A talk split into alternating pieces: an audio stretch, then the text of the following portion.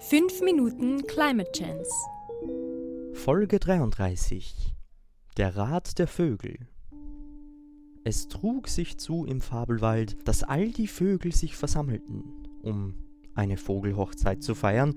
Nein, nein, sie hielten Rat ab. So eröffnete der gelehrte Meister Adebar die Versammlung, indem er über das Gezwitschere und Gegackere hinweg seinen Storchenschnabel öffnete, um Silentium zu erbeten. Wir sind beisammen gekommen, klapperte er, weil wir eine Gefahr besprechen wollen, die Windkraftanlagen. Windkraftanlagen? gackerte die Henne einfältig dazwischen. Was ist denn das für eine Gefahr? Nun, mich wundert kaum, dass du das nicht verstehst, mein guter Kratzefuß.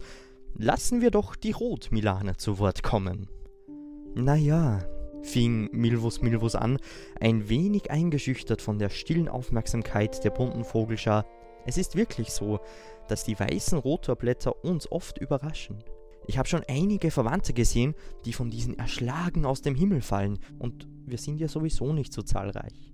Wohl wahr. Wie oft kommt das denn nun vor? Lütke?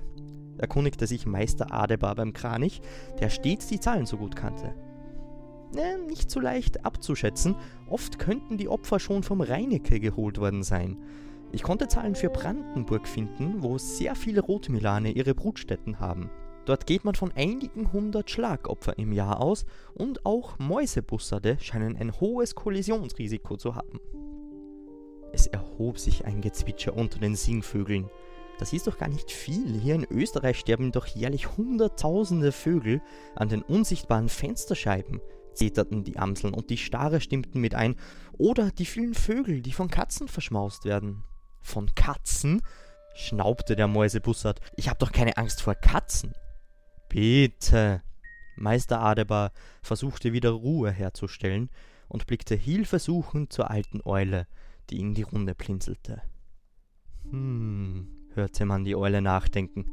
Allein dies leise Geräusch ließ die Vogelschar verstummen die Köpfe von Greif- und Singvögeln drehten sich ehrfürchtig um. Hm, machte die weise Eule erneut. Die Zahlen tragen stets die Wahrheit. Der Kranich Lütke nickte stolz und zustimmend. Die wahren Gefahren für unsere Anzahl sind nicht die Windräder, sondern vielmehr große Gebäude mit Glasflächen, Hochspannungsleitungen und die großflächige eintönige Landwirtschaft, die uns die Nahrungssuche so erschwert zustimmendes Gemurmel der Singvögel. Aber in den Zahlen liegt nicht die Weisheit. Die Gefahren sind für jede Art verschieden und sollen alle ernst genommen werden. Für Mäusebussarde, Rotmilane, aber auch für Fledermäuse können Windräder ein ernstes Problem sein. Jetzt war es an den Greifvögeln ihre Zustimmung auszudrücken. Sollten wir also die Menschen bitten, alle Windkraftanlagen abzuschalten? Stolz über seinen guten Draht zu den Menschen griff Meister Adebar die rhetorische Frage auf. Nun, ich kann klipp und klar sagen, dass die Menschen sich nicht darauf einlassen werden, auf Elektrizität zu verzichten. Und die anderen Methoden der Energiegewinnung, hm, die sind meist eine noch größere Gefahr für uns, übernahm der Kranich so sollen 35 mal mehr Vögel pro fossil gewonnener Gigawattstunde zugrunde gehen und selbst die so sauber angepriesene Atomkraft scheint noch doppelt so viele Vogelleben zu kosten.